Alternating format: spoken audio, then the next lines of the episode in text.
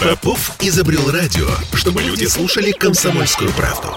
Я слушаю радио КП и тебе рекомендую.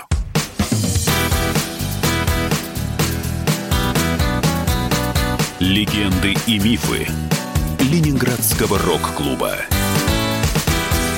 студии радио «Комсомольская правда» в Санкт-Петербурге в программе «Легенды и мифы Ленинградского рок-клуба». У микрофона Александр Семенов. Здравствуйте, рокеры! И у нас сегодня снова в гостях удивительный музыкант, прекрасный человек, э, музыкант, игравший в группах игры, Петля Нестерова «Солнечный удар», один из основателей группы «Припинаки», а самое необычное – писатель, приключенческих детских книжек. Об этом мы сейчас э, да, поговорим. Андрей Нуждин в гостях э, на студии «Комсомольская добрый правда». Вечер. Добрый вечер. Добрый вечер, Андрей. Еще раз добрый вечер. Здравствуй. Мы с тобой остановились на воспоминаниях о Ленинградском рок-клубе. Ты вообще когда услышал, что в Ленинграде открылся рок-клуб? И от кого? Не могу сказать. Не, не, не помню такого момента, когда я об этом услышал. Наверное, когда мне об этом сказал Аркаша Волк. Ага. Ты слышал, в Ленинграде открыт рок-клуб, надо вступать. Или как? Нет, нет, правда, не, не буду врать, не помню Не вообще. помнишь. Вот этого Бывают такие моменты, да. которые напрочь выпадают из памяти. Ну, как, ну, может быть, для кого-то сейчас, ну, для меня этого не было как каким-то таким, ну, вот сейчас это уш- ушло в прошлое, и 40 лет. Да, и это величие его или еще все тут. Просто, ну, я, для меня было важно, что я играл в группе игры, вот это. А Ленинградский рок-клуб, ну, как-то, да, я там познакомился э, с кучей народа, там, из, из чиновников, если говорить, с Колей Михайловым, с Колей Слободской. Когда я проходил на концерт группы кино э, с, э, с с заднего хода на Рубинштейна, там стояла на э, с черного хода Оля Слободская. Вот я первый раз увидел, мне сказали, это Слободская, она тут все вообще, все рулит. Конечно. С ней, пожалуйста, поверь. Я говорю, о, да, да, да, да, да. И Дима Левковский еще сказал ей тогда, ты очень нравишься нашему Андрюшке. Оле Слободской. Да. Чтобы она там выписала лишний какой-то билетик нам. Ну, в общем, ну, она мне нравилась, и я не скрывал. То есть, ну, Ну, я, я да. потому что, ну, при- приятный человек. Да, он очень приятный, да. очень. Да. Ты э, вспомнил имя Димы Левковского. Это тоже мой хороший очень приятель. Мы с ним очень давно знакомы. Дима сейчас живет за границей, но как бы мы все знаем. Но иногда, правда, к нам приезжает. Дима Левковский панк. Пан, который был, по-моему, в комсом- в комсомоле очень долго, это очень хорошо в нем сочеталось. Я прямо, когда его видел, я сразу... Мне, а, я помню, мы у Андрея Медведева, Витька, Витя Сологуб мне говорит, вот это будет человек нашим директором. Хороший, это, в смысле, у него администрация... Он говорит, что-то комсомоле там пробил. Он ну, выглядел как реальный человек из комсомола.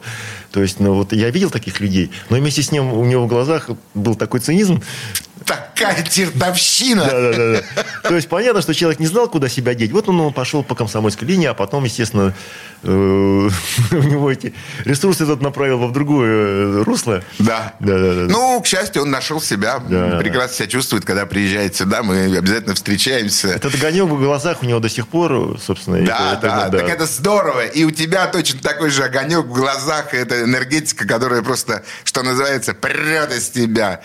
Скажи мне, как э, вообще э, существование вот Ленинградского рок-клуба в твоих словах прозвучало так? Главное, что у нас была возможность играть. Главное, что мы возможность... Ну, а Ленинградский рок-клуб, ну, ну, слава богу, спасибо, что открыли. А ведь если бы не открыли, не было бы возможности такой играть. Да, ну были еще какие-то странные вещи, которые не очень понимал. Но часто я понимаю. Например, литовка текстов, вот такие вещи, какие-то какие процедурные вопросы какие-то. То есть они не имели отношения к творчеству, но они существовали как какой-то любой организации советской, да, там были какие-то ответственные люди за что Нина Александровна Барановская. Да, вот и которая отвечала именно за литовку ваших текстов. Литовка это литование, то Литование, есть э, официальное разрешение к исполнению данного произведения с теми строчками, которые там записаны. Только что придумал сейчас. Ну, прозвучало красиво. Да, это было литование. Без этого было никуда. Но вам же не литовали музыку, Да, вам да, литовали да. только тексты. Кстати, я, вот ты сказал через «и», да, литование, а мне-то всегда казалось, что это «лю», люту- лютовка. Нет, литовка. Я понимаю, сейчас я понимаю, но тогда мне казалось, что это лютовка. лютовка От слова. «лютость»? Да, да, лютовка текстов. Думаю, ну надо же, какая история тут такая жесткая. Ой, как, как, как необычно ты, э, как представил себе это слово не литование, а лютование. лютование а да. это действительно было так, несмотря на удивительную Нину Санну Барановскую, которая, в общем-то, отстаивала и тексты Кинчева, и всех остальных тексты отстаивала, но все равно это было литование. То есть это было официальное разрешение. Это, конечно, вам не нравилось. Да я тогда к текстам относился, ну, как к сопутствующему, э, к музыке, в общем-то. Я так не, не придавал большого значения текстам. Мне главное, чтобы музыка была хорошая. Потом уже я понял, что, конечно, это все очень важно. Ну, вообще я хотел сказать еще о том, что, как любой советской организации, я просто был на собрании рок-клуба первый раз. Один раз. Один раз. Э, когда вот как раз э, у нас была фотосессия, Джана Стинга привезла майки, футболки, на которой было напечатано машинным способом Strange Games, Аквариум, э, кино. И по этому поводу и, и маховские какие-то предложения по поводу... Ну, в клуб уже привезли маховскую аппаратуру. Да, потом да, клуб, аппаратура, да. да. Вот. И мы сделали фотосессию, э, по-моему, где же мы... Э, вот, ну, не...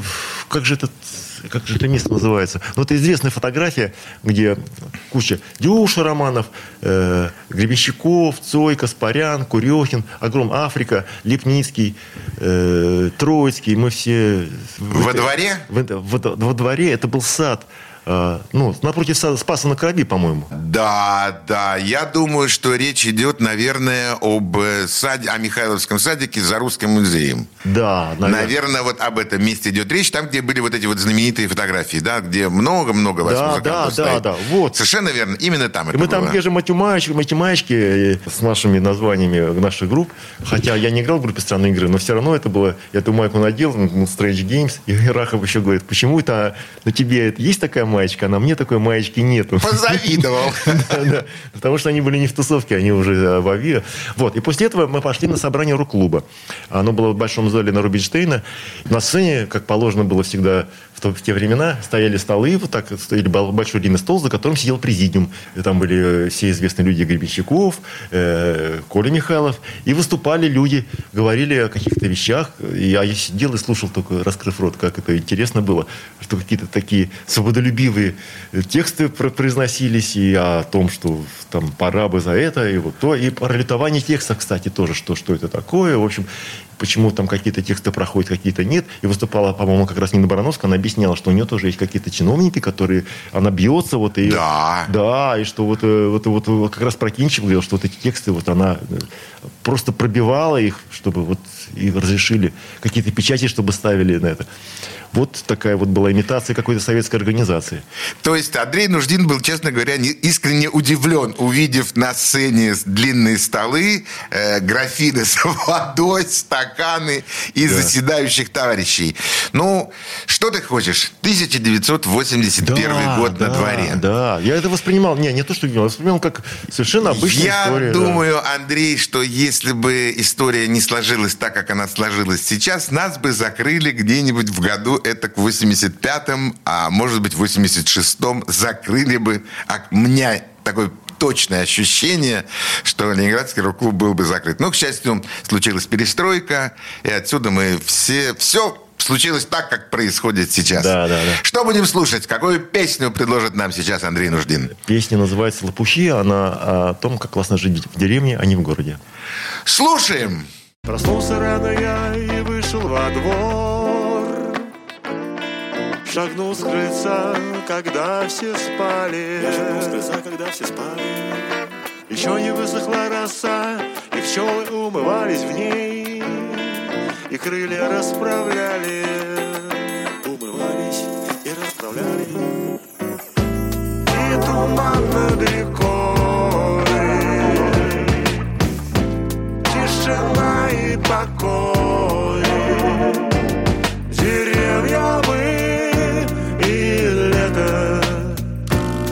А супермаркеты, парковки остались там где-то.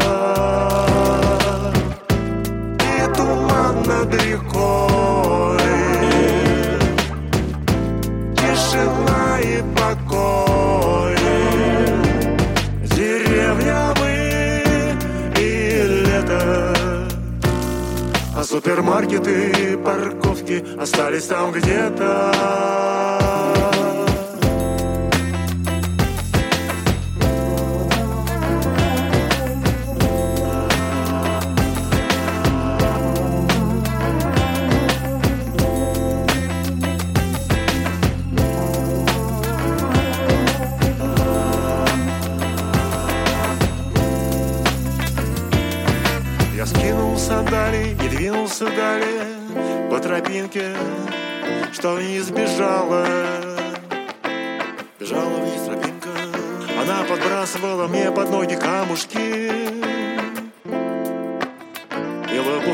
окружала.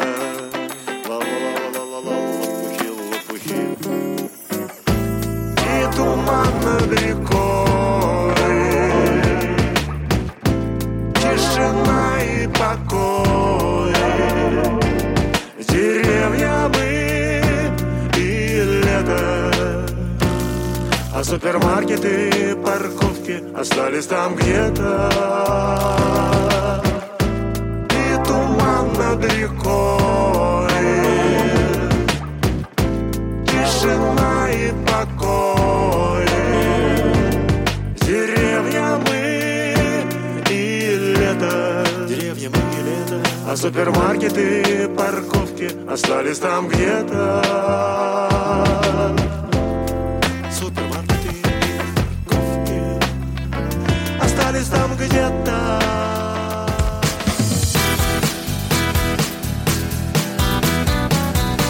Легенды и мифы Ленинградского рок-клуба.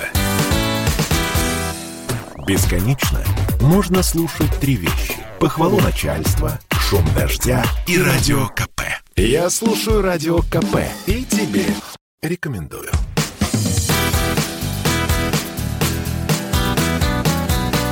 Легенды и мифы Ленинградского рок-клуба.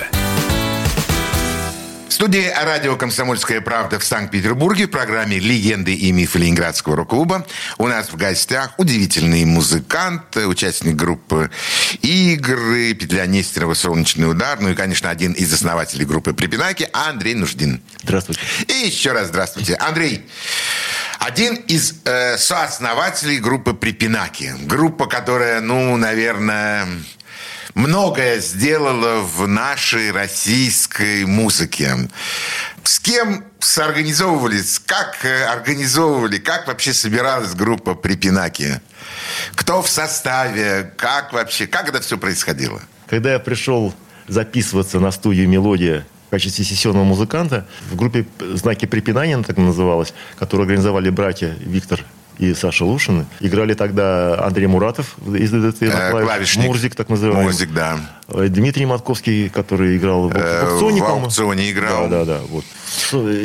Нет, там драмашинка, по-моему, играла. Да, они любили Брайана Ферри, вот такую музыку электронную волну, Ага. новую волну, ну, полис отчасти, но романтики. Романтики. Романтики. Нью. Же- Женя Мякишев, кстати, какие-то тексты писал. Знаешь да? Да, конечно.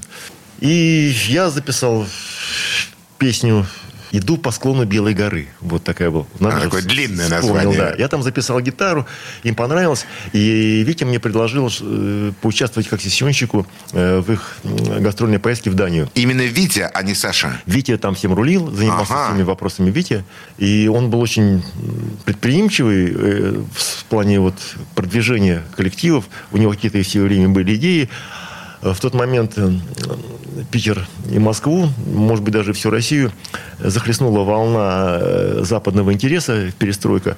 И возникло движение Next Stop Rock'n'Roll из Дании. О, из Дании. из Дании, а целый поезд приехал. целый поезд приехал. Next stop, rock'n'roll. Чуваков, которым было все это интересно. да. 88 год, если я не ошибаюсь. 88-й, да? 88 да, по-моему.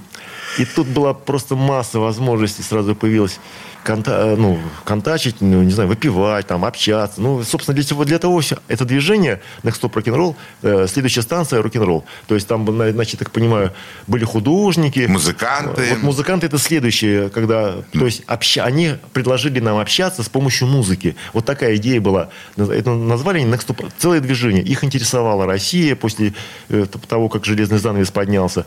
И вот именно почему-то Дания, страна, про которую я вообще ничего не знал, кроме того, что там да, Гамлет был принц, принц датский. Собственно, что... А, Андерсон. Да, на Вот. всякий случай. Да, с детства. И, собственно, и все. А так получилось, что в эту страну я три раза съездил. Потом... Ну вот, и Витя предложил мне в качестве сессионного музыканта поучаствовать. Это вот, вот культурный обмен, датские группы сюда, а русские группы А туда. мы туда. Да, и вот я с ними поехал время любить э, э, знаки препинания, что-то еще. Вот какая-то такая была тусовка. Вот. Игры тоже, кстати, ездили в дальнюю. Э, тоже. Это была твоя первая поездка за границу? Нет, я уже с играми уже был таким матерым. Потому что за границу... Заграничником. Да, за границу первая поехала группа «Джунгли», они съездили в Польшу. А следующая группа, это уже была «Игры». Вот, мы тоже съездили в Польшу, кстати, с Димой Левковским и с Колей Михайловым. Это официально «Джунгли» первые поехали? Да. Вообще от рок-клуба? Да. «Джунгли». Андрей Отряскин. Он был сторожем при консерватории, э, он по образованию же учитель истории, по-моему. Да. Но очень любил э, всякие такую заумную музыку, типа э, Да у него офигенная Ори- музыка. Oregon, вот такая вот у Да. него плывущая музыка, где много пространства. Ну, вот такой арт, арт Арт-арт-рок, Арт- конечно, такой, чистой да, воды, м, классический просто. Ну, Он шикарный музыкант. Да, ну вообще, конечно. Как Дания встретила? Даня встретила... Вообще, как воспри- воспринимали русские группы? Я понимаю, что «Волна», я понимаю, что «Перестройка», «Железный занавес». Вас воспринимали как э, русских из-за «Железного занавеса» или как музыкантов, которые приехали играть? Как музыканта, скорее. Потому, потому что э, датская группа, которая с нами э, выступала в паре, мы выступали в таких клубах с ней, в которые эта группа бы не попала так просто. Но, с другой стороны, мы выступали в такие дни тоже, четверг, среда. Они думали, что на русскую группу придет народ. Залы были пустые. А, Самих датчан, они были музыканты, да. Но вот э, самые обычные обыватели, их, им было вообще все равно. Русская там, и перестройка. Они жили своей датской жизнью, дышали своим датским воздухом. Вот, и, И ели свою датскую Э, пищу. Да, и их особо не интересовало вот это. Ну, как, собственно, везде. Ой, Андрей, как правдиво, но как нехорошо. Но, несмотря на то, что ты сейчас сказал, я могу тебе сказать, что все равно наши группы, в общем, пользовались популярным успехом. Да? И да, и их знали, и любили, и те же Авиа, те же Аукцион. Они довольно много ездили. Германия, Так мы тоже, Англия. мы тоже ездили, да. Но мы тоже ездили в Италию, помню, нет, да. Но такого массового интереса, это просто был интерес к России перестроечный, скорее всего, а, а музыка просто как часть... э, Как составляющая. составляющая, да, того, что открылось. Что же там было, ну, Медведев, а, оказывается, ребята еще на гитарах что-то играют, оказывается, что-то похоже там на, на Кьюр. На что-то. На что-то, да. Мы же все были похожи на кого-то. Нас, Конечно. да. Потом эта волна прошла, все закончилось. Андрюха, ты говоришь такую суровую правду. И все закончилось. Мы думали, что это так все время будет, что мы будем ездить за границу, Ага. там все, билеты, Ага, ага. дешевые билеты. Ага. Да, да. Не получилось. Не получилось. Ну, Ну, пара лет было такими яркими. Да ладно, Они были. пару, Может, больше, может, побольше, больше. поболее было, И потом поболее. ты говоришь, авиаукцион, у них все-таки шоу. А, например, я знаю, что э, когда выступали кино и аукцион, за границей во Франции были, аукцион гораздо... Гораздо интереснее выступил, Да, да. и гораздо ярче пресса была про него. Потому Да. что, ну, стоят, кино стоят, ребята что-то стоят на одном месте, что-то поют такое на своем языке, какое-то такое грустное. Вот, а там же Горкуша, там этот... да, шоу Да. просто number one. Да, я, Ави, опять-таки, а, с, С Антоном Адасинским. Отсылка, отсылка, да, еще к советской эстетике. Эти, эти женщины такие брутальные, я бы сказал. Да. Вот. И- Э, Хочу раскрыть тебе маленький секрет, а нашим радиослушателям, может быть, напомнить. Когда э, у нас в студии был э, Николай Гусев, задав ему вопрос о его детстве, он сказал, безумно любил солдатиков. Было очень много солдатиков таких вот, ну, Ага. помнишь в нашем детстве, да, оловянных? Вот оно откуда. Да, вот оно откуда. Он их любил раскрашивать. У него их было, по-моему, 400 штук. У него были целые армии. И когда я ему задал вопрос Антона Досинский, он говорит, конечно, это из моего детства, потому что я хотел видеть этих солдатиков. Для меня это было истинным откровением, точно так же, как истинным откровением для меня стало когда я узнал, что ты писатель. Но об этом позже. хорошо. Давай песню. Э, Песня называется «Я весь мир обнимаю». Собственно, вот и все. Вот и все. Слушаем. Мощное движение грядет, словам не место. Действия приближают меня к цели, а не жесты. Чувствую себя кругом на воде, отблеском огня. Но не понимаю, где проходит между ними линия. Чувствую себя кругом на воде, отблеском огня. Но не понимаю, где проходит между ними линия. Я весь мир обнимаю, но он не спешит меня обнять и трещит. под моими ногами опять. Я весь мир обнимаю, но он не спешит меня обнять и трещит под моими ногами опять. Ла-ла-ла-ла-ла-ла-ла, yeah. И трещит под моими ногами опять. Ла-ла-ла-ла-ла-ла-ла, yeah. И трещит под моими ногами опять. И нет никаких причин для разочарований. Потому что у меня всего несколько желаний. Чувствовать себя кругом на воде, отблеском огня. И понять, где проходит между ними линия. Чувствовать себя кругом на воде, отблеском огня. И понять, где проходит между ними линия весь мир обнимаю, но он не спешит меня обнять И трещит под моими ногами опять. Я весь мир обнимаю, но он не спешит меня обнять И трещит под моими ногами опять.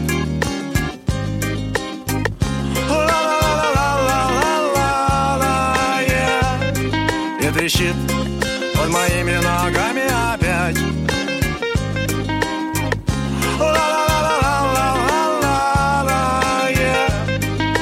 трещит под моими ногами опять.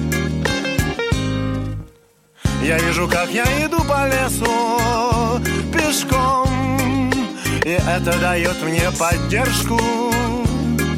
Ом. Я вижу, как я иду по лесу пешком И это дает мне поддержку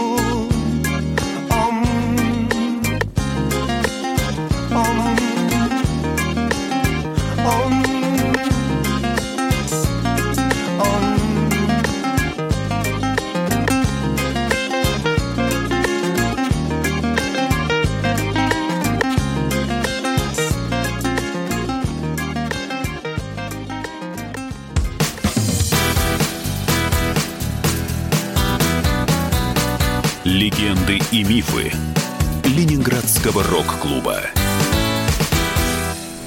Чтобы не было мучительно больно за бесцельно прожитые годы, слушай «Комсомольскую правду». Я слушаю Радио КП и тебе рекомендую.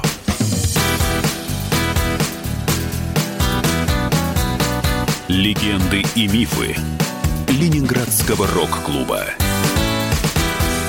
В студии радио «Комсомольская правда» в Санкт-Петербурге в программе «Легенды и мифы Ленинградского рок-клуба».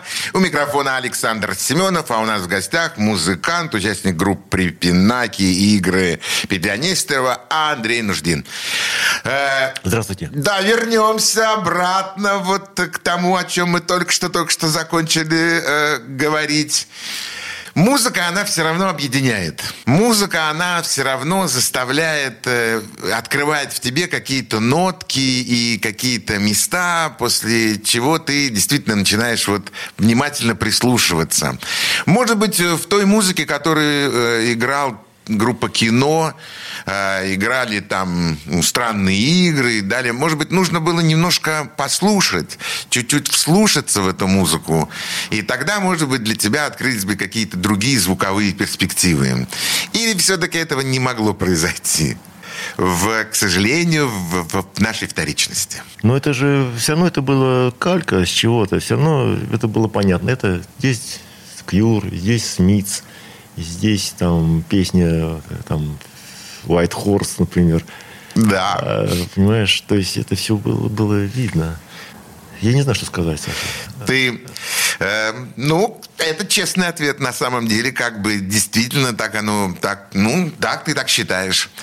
Э, скажи мне, если бы все-таки, если бы случилось так, что вот в 86 году Ленинградский рок-клуб бы закрылся, как ты думаешь, все вот это наше музыкальное течение, оно бы ушло куда-то вниз или оно вообще пропало бы? Или это уже остановить было невозможно? Ну, конечно, и рок-клуб как, как организация, он как магнит, что ли, притягивал к себе вот эти магнитики, которые э, группы, да? Да. Он собирал вокруг себя эти группы. Но, но когда началась перестройка, например, уже трудно было Примагничивать эти примагничивать та- такие, магнитики. группы, например, они все стали самостоятельными. ДДТ, Аквариум. А- Алиса. Они все стали сами зарабатывать деньги. И отношение к рок-клубу, ну, они, им это не надо было. Они, они уже без рок-клуба были самодостаточными.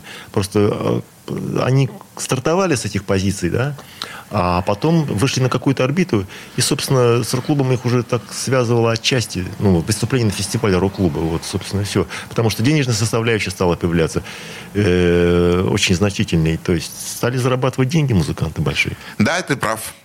Ты, к моему не удивлению, а именно констатации факта, ты действительно опять прав. Да, появились деньги, э, появилось, э, не надо было литовать никаких текстов. Да. Была возможность играть э, сегодня в Москве, завтра в Париже. Рок-клуб стал таким формальным, на самом деле, от такой формальной организации в этих условиях. То есть, как, на- на- как, он- как он мог держать группу, а если они уже сами... Михайлове даже, я даже подозреваю, что ему приходилось уговаривать какие-то группы иногда выступать на фестивале того же Кинчева, потому что, а, например, они раз в полгода э, могут играть в Питере, собирать стадион, а если они где-то уже выступили, значит, уже отток людей. Да. Понимаешь? То есть, вот это, вот это завязано, ну, вот, ну, что тут делать? Капитализм, короче. А рок-клуб, э, организация все-таки не капиталистическая была, а советская. А коммунистическая. Назовем это так. Хотя, конечно, это было не так. Но, м, ну, ты Нет. Когда-нибудь пересекался с поп-механикой?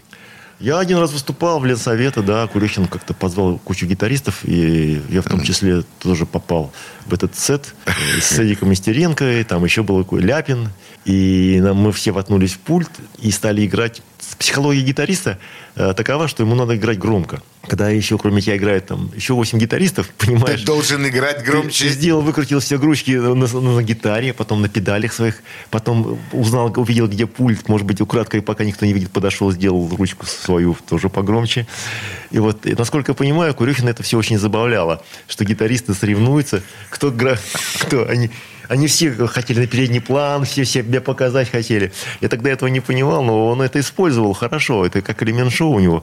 Не знаю, так э, он это понимал, осознанно он это делал или нет, чтобы так заставлял гитаристов нервничать и конкурировать друг с другом. Может быть и нет, а может быть, но это было бы выглядело смешно. Вот.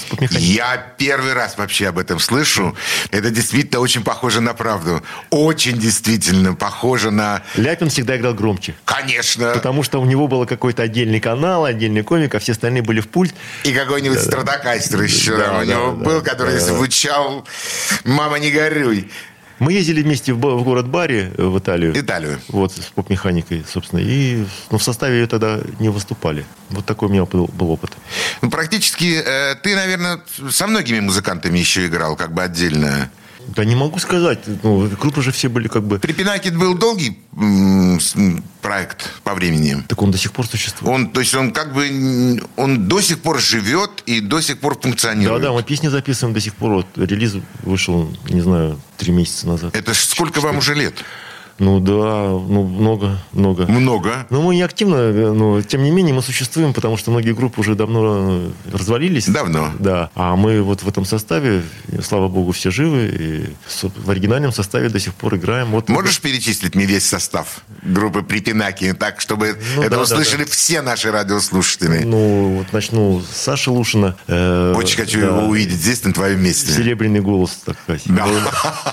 Э, Ну, не в том смысле, что есть еще круче платиновый и золотой, а просто у него интонация серебряная такая. А Хили сыновья ты не принимал участие? Как, ну, я вообще придумал этот проект. Ты придумал? Конечно. Хили сыновья? Конечно. Андрей, расскажи, как это вообще, как, как, э, как так получилось? А Эдуард Анатольевич был в курсе вообще? Получилось это так, что в какой-то момент своей жизни я придумал несколько песен. Вдруг мне за- захотелось, чтобы их исполнил Эдуард Анатольевич. Я стал искать, опять-таки, я говорю, у меня была куча энергии, я стал искать подходы. Ну, я человек с улицы. Ну, как я могу выйти на хили, да? Никак. Ну как? Никак. Да. Тем не менее, значит, я, я как-то вышел на его сына, показал. Мы, он тогда работал в театре Буф на Народной э, музыкантом. Или, Он барабанщик, по-моему. Не, ну, он, он, клави- он А, он клавишник. консерваторию закончил, так что он такой мультиинструменталист, в принципе. Вот. И я ему показал какие-то песни, например, м, бо- боссан- мне Басанова интересовали тогда. Мне очень нравилась Жильберта, и группа такая была Everything Was a Girl. Вот играли они такую красивую музыку, и я подумал, вот боссы классно. И показал, например, говорю, вот смотри, какая песня. На планете секс живет одна моя подруга, я к ней прилетаю на ракете иногда. И Дима Щель говорит, я не знаю, как папа это будет петь. И на этом, короче, мы... Проект закончился. Разошлись. Но через какое-то время, когда мы уже... Я еще тогда не играл в Припинаке. Вот. Я играл в играх. Потом Припинаке. И вот это тяготение началось клубная история, закончилась эра вот этих больших, был такой период времени в жизни э, музыкальной, наверное, всей страны, а может быть только Питера, я не знаю, не могу. Я могу говорить только за этот город.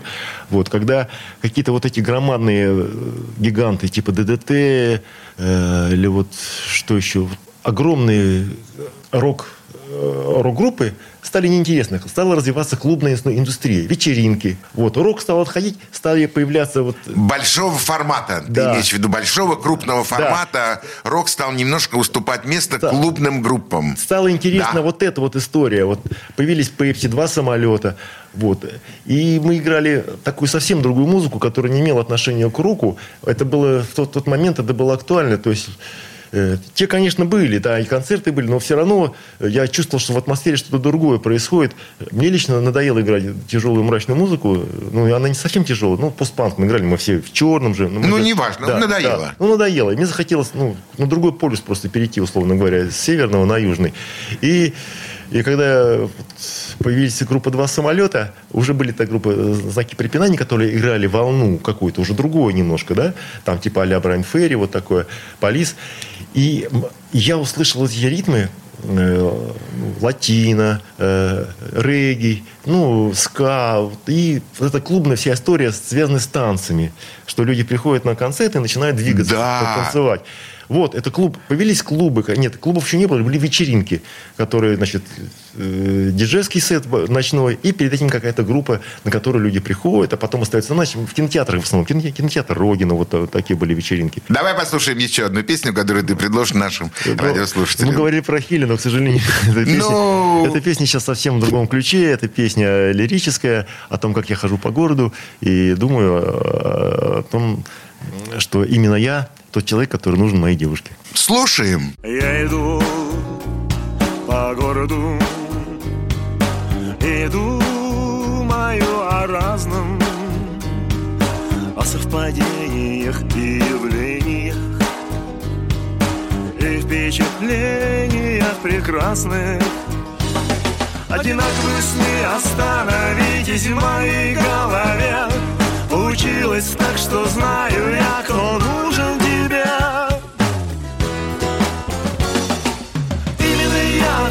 тебе нужен. Именно я,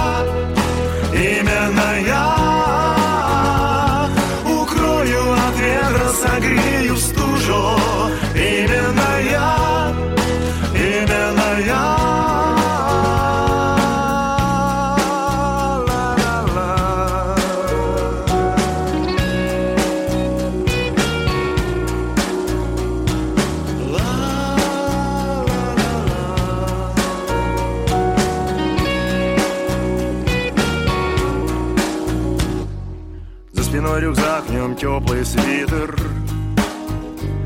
Всегда найду для тебя я. А министрели и свирели. Будут играть не уставая. Одинаковые сны остановитесь в моей голове. Получилось так, что знаю я, кто нужен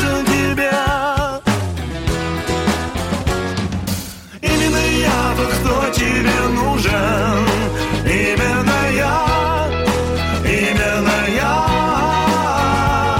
укрою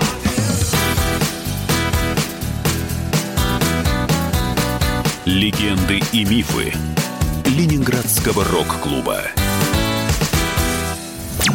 Послушай, дядя, Радио КП. Ведь недаром я его слушаю. И тебе рекомендую.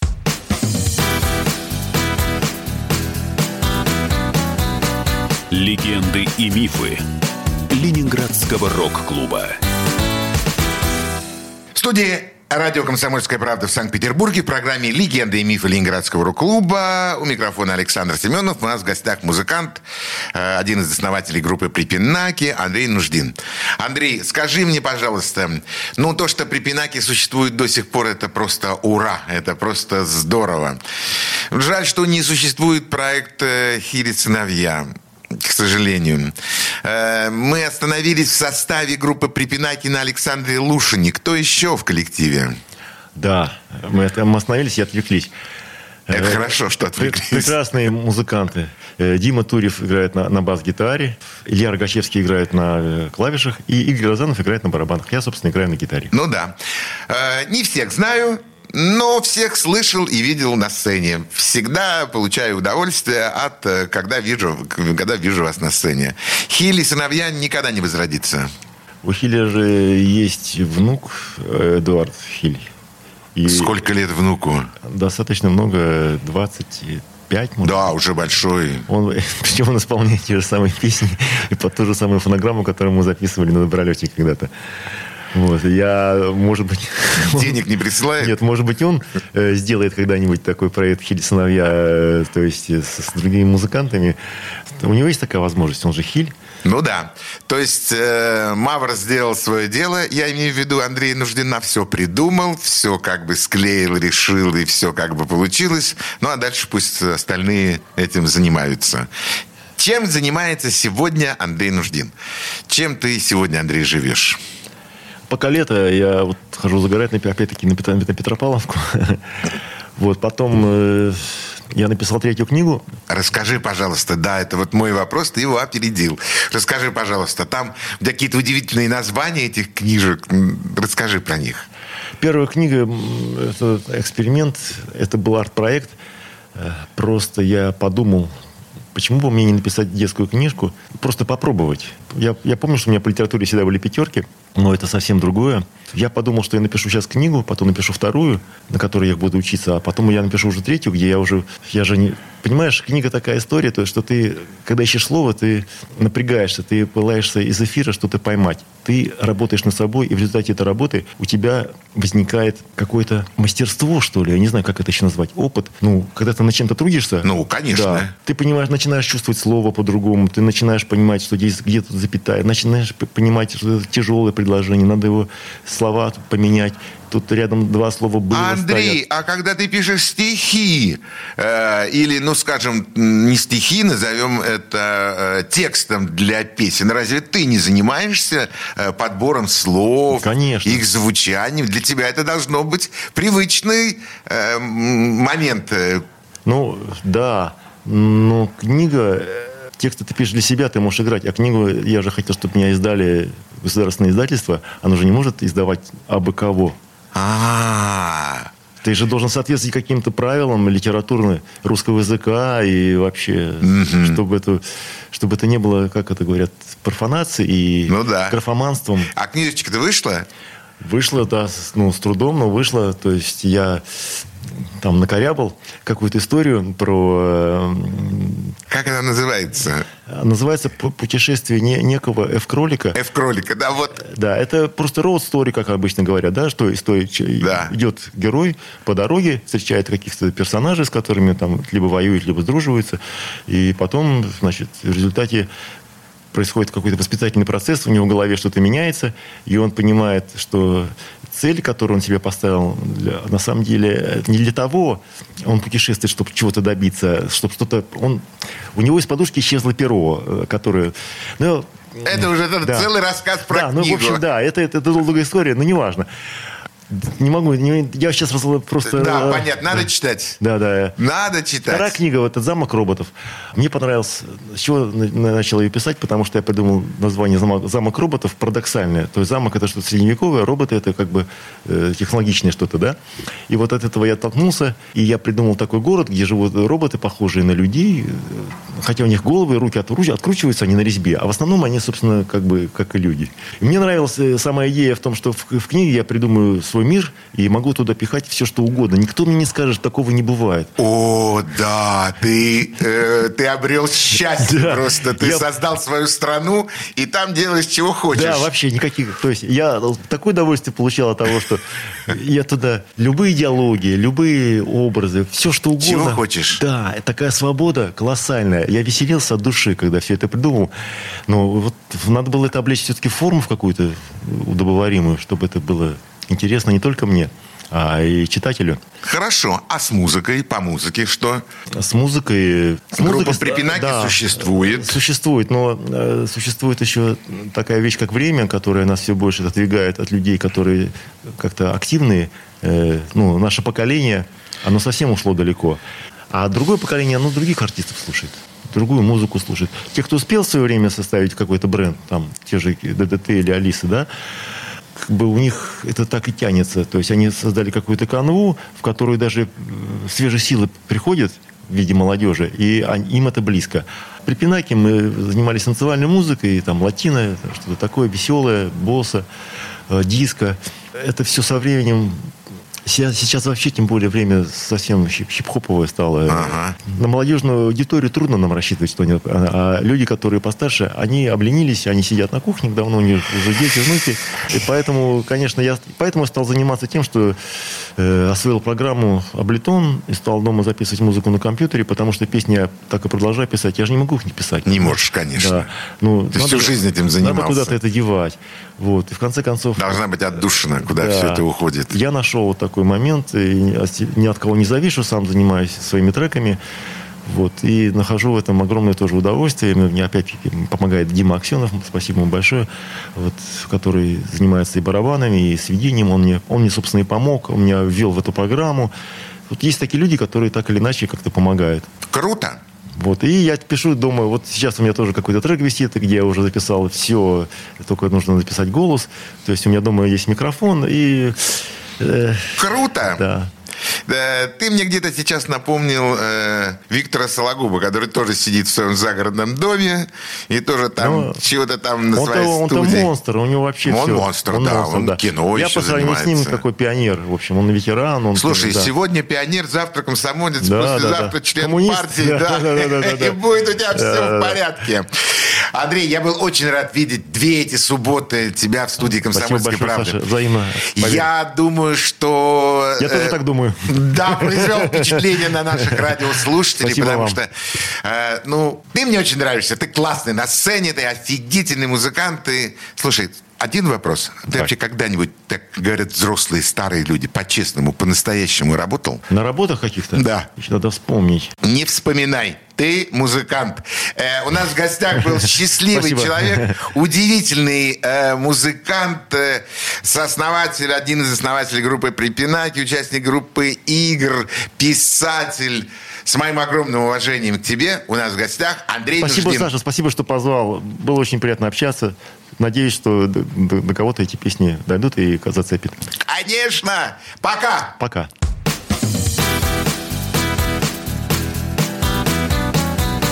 Легенды и мифы Ленинградского рок-клуба.